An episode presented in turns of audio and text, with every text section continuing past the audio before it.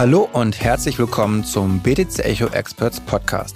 Mein Name ist Sven Wagenknecht, Chefredakteur bei BTC Echo und ich freue mich heute auf Sophia Rödiger, die Gründerin und Geschäftsführerin von Blocksmove. Als ein Projekt vom Automobilhersteller Daimler gestartet, hat sich Blocksmove aus den Konzernfängen gelöst und ist heute eigenständig in seiner Mission, Mobilitätsangebote mit Blockchain-Anwendungen und Token zu verbinden. Wo wir vielleicht bald schon keine Passwörter mehr brauchen, um uns für die neueste Carsharing- oder Taxi-App anzumelden und wieso es für die Mobilität der Zukunft die Kryptoökonomie braucht, werde ich in diesem Podcast mit meinem Gast besprechen. Und dazu erst einmal herzlich willkommen, Sophia. Ja, hallo Sven, schön, dass ich da sein darf. Gerne. Und bevor wir nun in die Tiefe der möglichen Blockchain-Use-Cases einsteigen, möchte ich doch über die interessante Vorgeschichte vom Blocksmove sprechen. Denn alles hat beim großen bekannten Daimler-Konzern angefangen. Und ja, der hat sich mal überlegt, was kann man da so mitmachen mit dieser Technologie. Da warst du voll involviert in dem Projekt und nun aber bist du nicht mehr bei Daimler eingestellt und Blocksmove gehört auch nicht mehr Daimler, sondern ist eigenständig. Und da würde ich jetzt gerne mal wissen, wie passt das alles zusammen? Wie ist es so weit gekommen? Ja, wie, wie konnte es so weit kommen? Genau, gute Frage. Nein, du hast schon einen guten Umriss gegeben. Also ganz, ganz richtig. Wir haben äh, exploriert und ausprobiert. Das war so das Richtige, was du gesagt hast. Vor fünf Jahren ging das Ganze eigentlich schon los, als auch gerade so der Hype rund um Ethereum als ein Standard, äh, Protokollstandard aus der Blockchain-Welt für die Industrie entstanden ist. Und wir uns natürlich auch gefragt haben, und wir meint vor allem auch die IT-Abteilungen auf der Daimler Mobility-Seite, was können wir mit so einer Technologie, mit so einer dezentralen Technologie für unsere Services machen? Das war einmal Financial Services, einmal Insurance, aber eben auch Mobility. Mobility Service.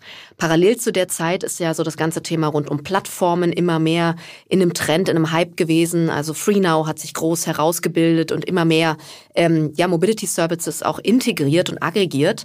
Und wir haben dann einfach geguckt, was kann man mit so einer dezentralen Technologie vielleicht auch so ein bisschen als einen Gegenansatz machen, um Integrationsschmerzen zu lösen, ja, um Geschwindigkeit draufzubringen. Und so ist das Ganze eigentlich entstanden und die Mobility Blockchain Plattform ist als Projekt damals entstanden. Der Harry Behrens war da vor allem führend und hatte dann auch zu der Zeit das große Vertrauen vom Vorstand bei Daimler und hat eine Mobility oder eigentlich eine Blockchain Factory aufgebaut. Factory ganz bewusst, weil es wirklich um Bauen ging. Ja, und dann hat man mit den Fachbereichen einfach begonnen, Proof of Concept zu machen, also Pilotprojekte zu starten. Und so ist das Ganze entstanden und so bin ich dann auch mit ins Projekt reingekommen, weil ich zur gleichen Zeit das große Glück hatte, einen Startup Hub, also einen Investment Hub aufzubauen und wir dann passende Startups gesucht haben, die mitwirken, weil wir schon bewusst gesagt haben, jetzt muss Daimler keine großen Blockchain-Developer-Abteilungen aufbauen, sondern lasst uns gezielt mit Talenten am Markt und mit ja, Startups am Markt arbeiten. Das waren dann Sverity, 51 Notes, also gute Namen auch aus Deutschland. Ähm, und mit denen haben wir so ein Kollektiv aufgebaut. Und so ist das Ganze entstanden und dann ja vor guten drei Jahren diese Mobility Blockchain Plattform wirklich entwickelt worden und deswegen auch sehr reife Technologie heute. Und dann, wie es manchmal so kommt, äh, auf so einem Weg auch von einem großen Startup oder eben jetzt auch in dem Fall von einem großen Corporate, ähm, es ändern sich Strategien und strategische Wege und Daimler hat sich sehr stark entschieden, den Fokus einfach zurück, ich will gar nicht zurück sagen, das klingt so rückschrittig, aber einfach den Fokus zu setzen auf äh, Sustainable Luxury, also auf Nachhaltigkeit, Elektromobilität, aber eben im Luxusbereich. Ja, sie stärken ja auch ganz klar ab der E-Klasse alles bis zur G-Line, ja, bis zur G-Klasse und äh, es wurden sich immer mehr von Mobility as a Service getrennt. Das war einfach eine strategische Entscheidung, die auch Früchte trägt. Das sieht man ja auch. Dann gab es die Trennung mit Trucks und Mercedes als unterschiedliche AGs. Und in all diesen Entwicklungen war dann auch klar, eine Mobility-Blockchain-Plattform wird hier auf jeden Fall strategisch schon mal nicht weitergetrieben und es macht auch wenig Sinn. Ja, da werden wir bestimmt auch gleich nochmal drauf kommen, auf die Sinnfrage. Und so haben wir dann entschieden, von einem Ist es dann wirklich dazu gekommen, diesen Management-Buyout zu realisieren würde sagen, vor einem Jahr und drei Viertel starteten die Diskussionen. Ja, und dann haben wir gemeinsam mit dem Daimler-Vorstand entschieden, wir kaufen das raus. Bewusst auch ein Management-Buyout, also die Lizenz, die Software, der Code liegt wirklich bei uns ähm, und eben nicht ein Spin-off, wo dann noch 80 Prozent Beteiligung oder sowas ist. Und so sind wir jetzt, wie du gesagt hast, richtig, ähm, äh, Sven, Blocksmove ist hundertprozentig unabhängig und als Startup jetzt auf dem externen Markt unterwegs. Gut. Und hast du schon bereut, deinen sicheren Job bei Daimler 35-Stunden-Woche angeblich dann aufzugeben? Auf gar keinen Fall. Aber nicht, weil ich jetzt irgendwie sage, boah, äh, das war alles so schrecklich und alles so eng und, und zu sicher. Das überhaupt nicht, sondern eher, weil es wirklich einfach die grandiose Lernkurve gerade ist und die Geschwindigkeit und diese ja geilen Leute auch und den Austausch, den man hat in diesen in diesen Szenen auch gerade jetzt mit so einer Web 3 Technologie, wo ja gerade so viel entsteht und auch gerade so viel handfestes mit mit Anwendungen und und Fundament entsteht. Das ist so spannend, was man da lernt in so einem eigenen Unternehmen. Ihr kennt es ja selber vom Aufbau eures Unternehmens. Äh, das ist unbezahlbar. Und deswegen auf gar keinen Fall würde eh sagen, was soll denn schiefgehen? Ansonsten gehen wir danach woanders hin. Mit dem, was wir gelernt haben, glaube ich, äh, haben wir gute Chancen, dass auch jemand anders uns ganz toll findet. Und deswegen war ich da immer ziemlich entspannt und äh, bin happy mit dem tollsten Team. Jetzt sind wir 25 Blocksmover. Das Thema Mobility oder Power and Mobility im Web3-Space anzugehen, ja. Weißt du denn, wie Daimler jetzt generell noch zur Blockchain-Technologie aufgestellt ist? War das vielleicht auch ein kleiner Rückschritt generell zur Blockchain-Technologie? Da war es, glaube ich, nur speziell auf die Mobility-Plattform gemünzt. Genau, so also grundsätzlich äh, müsstest du natürlich jetzt die Experten fragen, die auf der Daimler-Seite rund um das Thema Blockchain oder dezentrale Technologie arbeiten. Da gibt's immer noch viele, viele gute Leute. Ich weiß, dass gerade eben, und das geht einfach einher mit der Luxus, Luxusstrategie, die ich gerade auch genannt habe, dass sie ähm, in äh, Konsortien auch mit drin sind, wo große Firmen wie auch Louis Vuitton und Co. sich zusammenschließen, um das ganze Thema NFT, ja, Metaverse für sich auch für eine Luxuswelt mit äh, Luxusmarken abzubilden, dass sie da auch mit dran sind und drin sind und mitwirken. Also es ist nicht weg vom Fenster, wie du richtig sagst, gerade es hat sich der Fokus verändert und somit auch der Fokus weg von ähm, Mobility as a Service, also multimodale Mobilität ist einfach nicht mehr das hauptstrategische Thema und deswegen hm. denke ich, ist das genau die Strategie, die weiter verfolgt wird und eben auch trotzdem auf Blockchain-Ebene weiter gedacht wird, nur eben nicht mehr mit uns. Generell fand ich, konnte man gut sehen, dass gerade 2018 super viele Pilotprojekte bei großen Konzernen, jetzt nicht nur Automobilgesellschaften, sondern überall eigentlich in, jeder, in jedem Sektor entstanden sind. Und naja, aus der Pilotphase ist nicht wirklich etwas geworden. Die kommerzielle Umsetzung hat nicht stattgefunden bei allen großen Projekten. Warum glaubst du, sind Blockchain-Projekte überhaupt gut bei Konzernen aufgehoben oder passt das vielleicht auch gar nicht zusammen? Ja, voll gute Frage. Also erstmal richtig, würde ich auch komplett unterschreiben, den Trend, den du gesehen hast. Und das kommerzielle Modell ist auch wirklich ein schwieriges in dem ganzen Feld. Ähm, und warum, und das vielleicht dann auch der Link zu, zu dem, was du fragst, warum braucht es aber vielleicht auch ein Corporate Setup? Erstmal grundsätzlich, warum, was wir gemerkt haben, und das ist die zweite Dimension der Strategie. Ne? Auf der einen Seite habe ich gerade geschildert, wie eben auch Mercedes äh, seine Strategie hin zu Luxus äh, und etwas weg von Mobility as a Service ähm, gerichtet hat. Auf der anderen Seite merkt man auch, und das haben wir von Beginn an mit den IT-Abteilungen auch diskutiert und mit der CTO von, von Daimler Mobility, ein dezentrales Netzwerk, was eigentlich am Ende Neutralität, Dezentralität, ja, ein Knotennetzwerk an vielen verschiedenen Firmen aufbaut, fast schon genossenschaftlich oder stiftungsartig, kann man sagen, macht wenig Sinn von einem starken OEM getrieben zu werden. Also uns war immer klar, diesen starken Geruch, den Stallgeruch, sage ich mal, von Mercedes zu haben, ist bis zum gewissen Grad gut. Das gibt uns Credibility ja, und auch Vertrauen, ähm, Ingenieursvertrauen auch irgendwo von einer deutschen großen Marke. Aber am Ende möchten dann doch viele mit uns nicht reden, weil sich natürlich ein Volkswagen oder auch andere fragen, kann ich doch selber genauso bauen. Ja, warum sollte ich jetzt das von Mercedes nutzen? Sprich, diese Neutralität ist eine ganz entscheidende, wenn du Ökosysteme aufbauen möchtest. Und das war eben auch der zweite Arm von, äh, von der strategische, warum wir gesagt haben, wir müssen uns zu einem gewissen Punkt auch rauslösen. Und das hat uns auch jetzt fast unleashed, würde ich sagen, warum wir einfach mit einer ganz anderen Frequenz und Zahl an Transportunternehmen, eben auch OEMs sprechen können.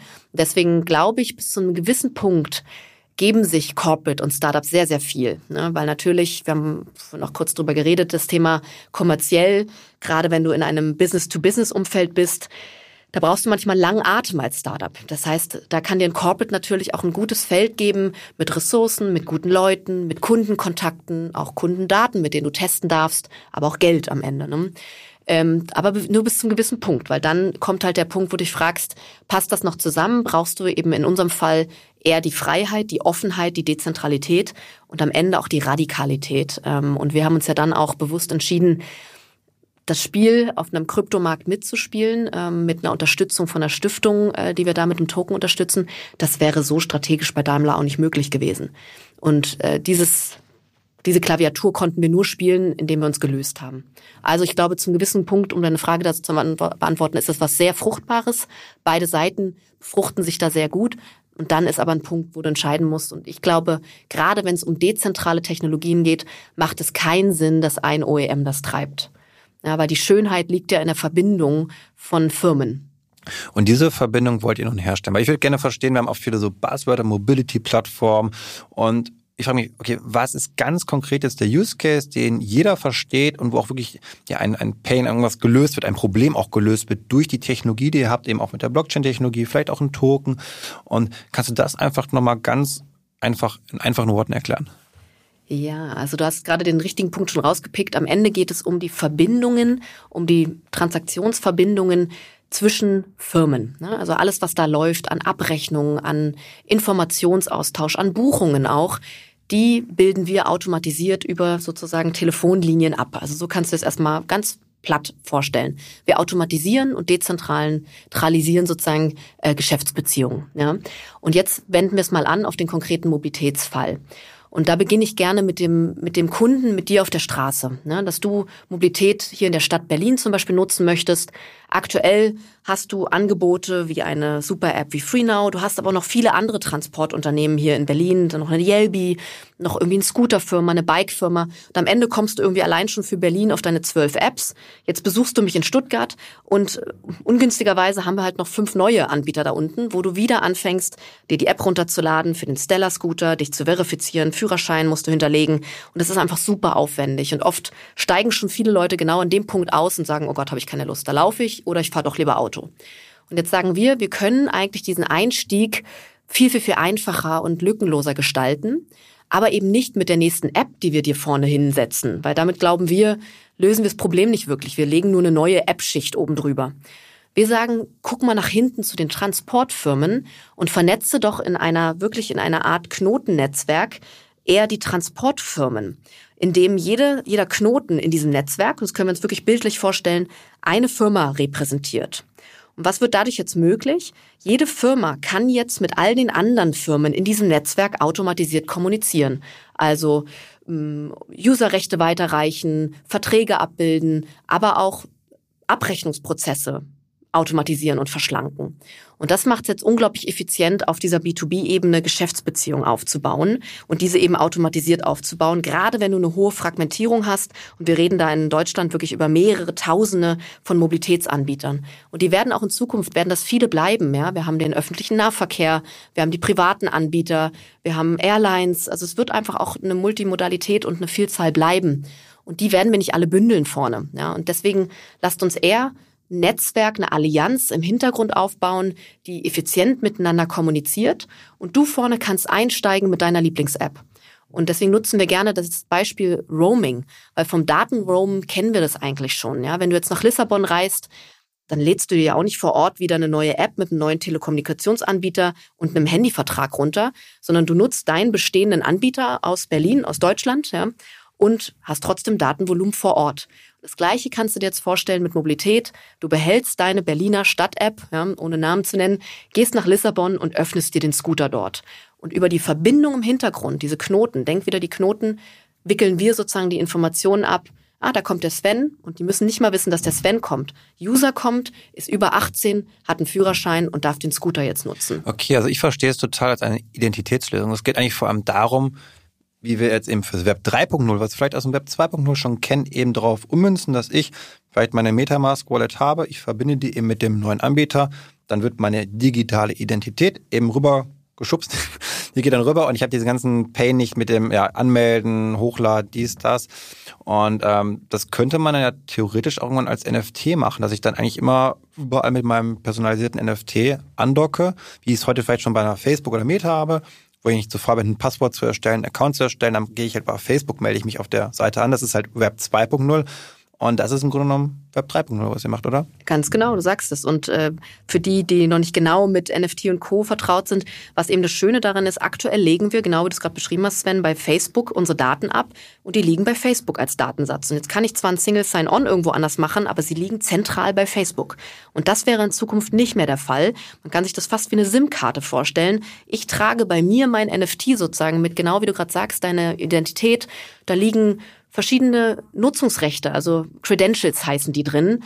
Ja, das heißt, da ist dein Führerschein drin, wie alt du bist, da können noch weitere andere Sachen drin liegen, ja, was du noch an, vielleicht sogar deinen Impfpass, also all die möglich verschiedenen Credentials. Und wenn du jetzt irgendwo eincheckst, dann gibst du deine Credentials der Firma frei und natürlich auch nur die, die die Firma braucht, ne? Weil ein Tier möchte ja im Zweifel auch nur einen Führerschein gesehen haben, ein, ähm, ja, du bist über 18 und das ist es schon, ne? Vielleicht noch eine E-Mail-Adresse. Und das ist eigentlich das Neuartige darin. Und das ist das Spannende, wo wir sagen, genau wie du gerade richtig sagst, die Chain kann sozusagen die Identifikation vorne lösen, aber auch noch hinten raus, und das ist fast der noch schönere äh, Sweet Spot, wie ich so gerne sage, diese Verteilung von Kleinstbeträgen, ähm, die entlang von einer Mobilitätsreise entstehen, die werden gesplittet in Echtzeit. Weil wenn du jetzt bezahlst mit deiner App, mit deiner Wunsch-App hier aus Berlin und deinem Wunsch-Provider, das kann Apple Pay sein, das kann PayPal sein, was auch immer du nutzen möchtest, dann bezahlst du bei deinem einen Wunschanbieter. Und der hat aber jetzt im Zweifel die Reise gar nicht durchgeführt oder nur einen Teil der Strecke. Das heißt, dem Scooter gehört auch nur 1,50 Euro, der Bahn vielleicht 20 Euro und dann noch irgendwo dem Taxi hinten 5,80 Euro. Und das splitten wir in Echtzeit in einem Nebenbuch, kannst du dir so vorstellen. Aber besteht nicht ein Interessenskonflikt? Was würde ja bedeuten, ich bin vielleicht verifiziert bei, I don't know, uh, FreeNow und dann würden die mich ja zur Konkurrenz im Zweifel weiterleiten, wenn ich dann auf, keine Ahnung, Tier- oder irgendeinen Scooter-Anbieter gehe. Ist das dann nicht gegen deren Interesse, dass man dadurch eigentlich die Zugänglichkeit zu Konkurrenzangeboten erhöht?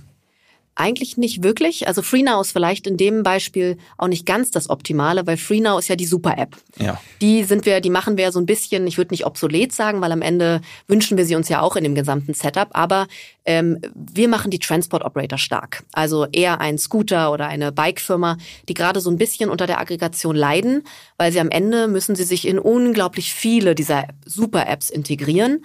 Ja, wir haben gerade schon gesagt, es gibt eine Yelby, es gibt ein FreeNow und so weiter. Jede Stadt macht ihre eigene App, überall müssen sie sich integrieren, das sind große Integrationsprojekte. Also den lösen wir eigentlich eher den Schmerz. Und die freuen sich natürlich, weil sie einen Kunden, einen Ride verkauft bekommen, geroutet kriegen, ohne dass sie großen Akquisitionsschmerz hatten, dich verifizieren mussten. Das kostet ja auch alles Geld. Da denken wir oft nicht drüber nach. Wenn wir einen Führerschein neu verifizieren und prüfen lassen müssen, kostet das den Anbieter Geld. Und das sind schon mal Kosten, die wegfallen. Das ist ja genau wie bei einer Kryptobörse, wenn ich ein Konto öffne, dann gibt es eine Verifizierung, was mit der Post-Ident ist oder eine Solaris-Bank und so weiter und so fort. Und das kostet dem Anbieter erstmal richtig Kohle. Exakt. Und im Mobilitätsumfeld sind das bis zu fünf Euro sogar. Also kannst du dir mal ausrechnen, wie viele Fahrten du allein auf dem Scooter erstmal machen musst, damit du dich als Kunden eigentlich gerade erst rechnest, wenn man das so hart formuliert. Ne? Das ist, glaube ich, noch recht günstig im Vergleich zu manchen Finanzdienstleistungen. Exakt. Payment ist nochmal eine ganz andere, gerade wenn du die, die großen wichtigen nimmst, ja. Okay, jetzt haben wir natürlich sehr viel über diese Sharing-Angebote gesprochen. Macht, glaube ich, für mich Sinn, durchaus hier auch die Blockchain anzuwenden. Aber was wären deiner Meinung nach noch andere ja, Krypto- oder Blockchain-Anwendungen in der Autoindustrie, Mobility-Bereich, die vielleicht nicht, nichts damit zu tun haben? Ja, also ein ganz spannender, oder finde ich zumindest gerade ganz spannendes Entwicklungsfeld. Ähm, und das ist auch genau der Grund, warum wir unsere Holding, unsere Muttercompany sozusagen Power and Mobility genannt haben, ist der Punkt, wo Elektromobilität, also im ersten Schritt natürlich vor allem die Elektroautos, mit unseren Energienetzen verschmelzen, also mit erneuerbaren Energien. Und wir sehen natürlich, dass jetzt politische Angriffskriegssituationen den ganzen Trend und natürlich auch die Dramatik rund um erneuerbare Energien auch nochmal erhöht. Und was ist das Riesenproblem bei erneuerbaren Energien? Wir können sie halt nicht einfach mit Knopfdruck an- und ausschalten, sondern wir brauchen ganz neue, kluge Ideen, um Speicherkapazität zu stellen. Ja, um an sonnigen Tagen, wie gerade mit unserer Hitzewelle, halt wirklich äh, viel Speicher auch bereitzustellen und das Ganze klüger in autarken Netzen zu nutzen und auszubalancieren. Und jetzt gebe ich da mal ein Beispiel, was die Batterie eines Autos in Zukunft an Relevanz hat, weil so ein ganz klassischer Golf oder auch ein Nissan Leaf, der kann einen normalen Haushalt mit so vier Köpfen bis zu fünf Tagen versorgen, ja, einen normalen Haushalt. Das heißt, so hinter so einem Einfamilienhaus mit einem Auto, Elektroauto in Zukunft, da steckt richtig eine selbstautarke Power hinter. Und wenn wir dieses Szenario jetzt denken, dann kannst du dir schon überlegen, wie komplex die vielen verschiedenen Akteure in diesem Netzwerk werden. Wir haben Energienetzwerke drin, wir haben deinen Stromanbieter darin, wir haben Flottenanbieter mit, die mitspielen, wir haben dich als Privathaushalt mit, weil vielleicht hast du auch noch ein Solarpanel auf dem Dach und möchtest auch mit einspeisen und rausziehen und vielleicht auch Geld verdienen damit. Und da laufen so viele Mikrotransaktionen, die wir glauben, wenn wir jetzt mit zentralen Lösungen daran gehen und mit einfachen Schnittstellen haben wir keine Chance. Bereicht denn die Skalierungsfähigkeit bestehender Blockchain-Lösungen, um eben diese vielen Mikrotransaktionen überhaupt abzuwickeln? Absolut. Also wir sehen ja auch, dass gerade auf der Ebene unglaublich viel passiert, was die Entwicklung angeht. Also wir arbeiten bewusst auch da schon mit Chains wie der zum Beispiel Energy Web Foundation, nicht nur, weil sie komplett auf erneuerbaren Energien aufbaut und aufsetzt, sondern eben auch, weil über sozusagen Subchains, Subräume, jetzt mal für die, die ähm, mit den Buzzwörtern noch wenig anfangen können, ähm, zusätzliche Kapazitäten für Transaktionen auch entstehen. Das heißt, wir kriegen viel höhere Transaktionszahlen hin, als jetzt wir würden ein Hauptnetz benutzen die ganze Zeit, auch was Gebühren angeht. Ja, und so können wir Kleinsttransaktionen sehr effizient, sei das kostenseitig, sei das CO2-neutral abbilden. Und das ist natürlich für Mobilität hoch wichtig, aber auch für ein grünes Energienetz am Ende. Und da entstehen gerade ganz, ganz äh, tolle Forschungsprojekte mit vielen großen Firmen drin. Die OEMs natürlich wie Volkswagen und Co. sind alle mit, äh, mit von der Partie. Und das Feld ist unglaublich spannend, weil wir noch wenig Legacy in dem Bereich haben, sondern alle gerade erst neu ihre Rolle und ihre auch technische Rolle in dem System finden. Und ich glaube, das wird eins der Zukunftsfelder, also diese Verbindung zwischen Fahrzeug, dem Energienetzwerk, Privathaushalten, wird eins der Zukunftsfelder jetzt der nächsten Jahre. Dann könnte ich aber auch als Endverbraucher, als Autofahrer theoretisch ja auch Geld verdienen damit. Ist da meine Frage, die ich da ist das überhaupt im Interesse des Automobilkonzernes, diese Autonomie und diese Möglichkeit überhaupt dem, dem Endverbraucher zu geben? Das absolut, das entsteht gerade. Ich glaube, auf der Privatseite, also eben Privatfirmen wie die OEMs, aber auch die Flottenanbieter, die natürlich auch was davon hätten, ähm, weil sie auch selber wieder neue Revenue Streams generieren können. Das ist nicht so das Problem. Ich denke, eher die gesetzliche Lage und der Lobbyismus an der Stelle wird es spannender. Also wie erlaubst du äh, nachher auch mit neuen gesetzlichen Regelungen diese Flexibilisierung, diese Teilst- und Kleinstfälle, ja, diese Individualisierung darin auch, das wird, glaube ich, der große, der große Clou. Da müssen wir noch viel diskutieren und wahrscheinlich auch Politikarbeit leisten. Ich kann mich an ein Pilotprojekt erinnern, ich glaube, es war auch Daimler, wo man Hardware-Wallets in Autos verbaut hat. Ähm, da würde mich jetzt interessieren, glaubst du, dass in Zukunft unsere Autos alle eine Hardware-Wallet haben werden? Ich finde es einen sehr, sehr spannenden Case und ich äh, hoffe, es geht darin oder dahin. Warum? Weil wir natürlich dann irgendwann Geräte eigentlich, ich glaube, der Elon Musk hat's mal gesagt, ich schmeiß meine Teslas auf die Straße und die sind fahrende Clients, die alleine Geld verdienen. Das heißt, du brauchst eigentlich fast niemanden mehr dazwischen, keine mittels Männer und Frauen, die noch irgendwie groß Services drumherum gestalten oder das Ganze irgendwie als ein Businessmodell aufbauen, sondern das Auto generiert selber ähm, automatisiert ein Revenue Stream.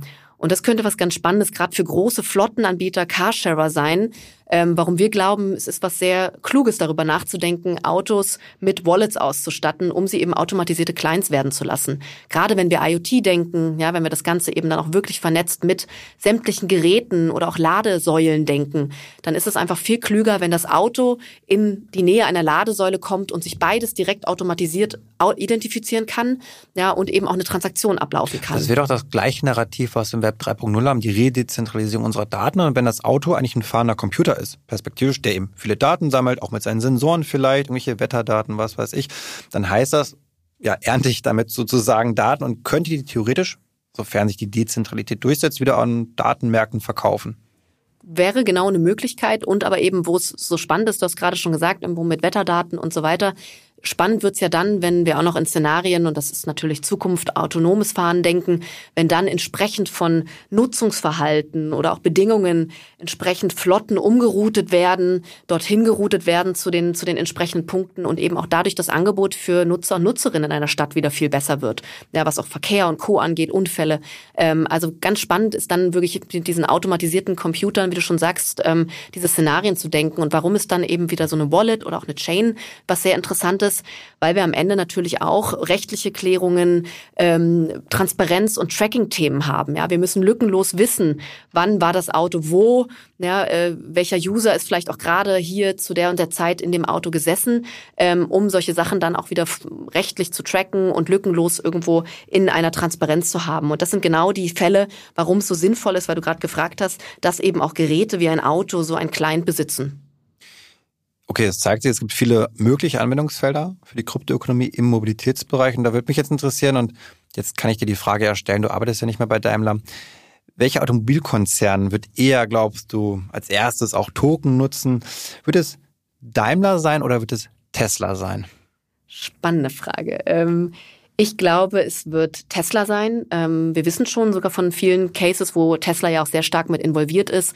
Es gibt sogar auch schon erste Unternehmen, die die Teslas tokenisiert haben auf unterschiedlichen Ebenen, auch einfach für Investment, also dass man als äh, Kleinstinvestor sich mit anderen einen Tesla teilt und leistet. Also solche Cases gibt es schon. Deswegen glaube ich, wird es von dort ganz, ganz stark getrieben werden. Ich muss aber sagen, noch einen anderen und ein anderes Namen, äh, anderen Namen hier reinbringen. Volkswagen ist nämlich auch ziemlich stark unterwegs in dem Feld, gerade auch was wieder Batterieladung, äh, den reinen grünen Mix sozusagen an Stromladungen auf Batterien heraus angeht. Also auch hier sind wir wieder im Transparenztracking oder wie es manche, manche nennen, den Batteriepass, ja, den, den Herzpass sozusagen. Da ist gerade ganz viel Use Case. Also es muss gar nicht so viel dann immer um irgendwie Tokenisierung oder um Geld gehen am Ende, sondern es sind wirklich auch viel diese Transparenzthemen. Und da muss ich sagen, äh, ist Volkswagen ganz vorne mit dabei, gerade wenn es auch um die E-Mobilität geht. Also es bleibt spannend. Gut zu wissen. Und vielleicht wird sich dann ja auch, wenn Elon Musk hierbei äh, sich durchsetzt, auch Dogecoin zum zur Kryptowährung des Mobilitätssektors werden. Auf gar keinen Fall. Ich finde den Hund so hässlich. Bitte nicht. ich, ich hoffe auch nicht. Ich glaube, das äh, würde sich nicht durchsetzen. Ist auch nicht so skalierungsfähig, glaube ich. Und cool. Damit würde ich sagen, sind wir am Ende angelangt. Vielen Dank für deine ja vielen interessanten Mobilitäts-Use-Cases, Insights und dir weiterhin viel Erfolg mit Blocksmove und der Dezentralität des Dezentralisierung des Mobilitätssektors. Und ja, wenn ihr da draußen Feedback zu unserem Podcast habt, dann schreibt uns gerne an podcast.btc-echo.de. Ich wünsche euch alles Gute und sage bis zum nächsten Mal.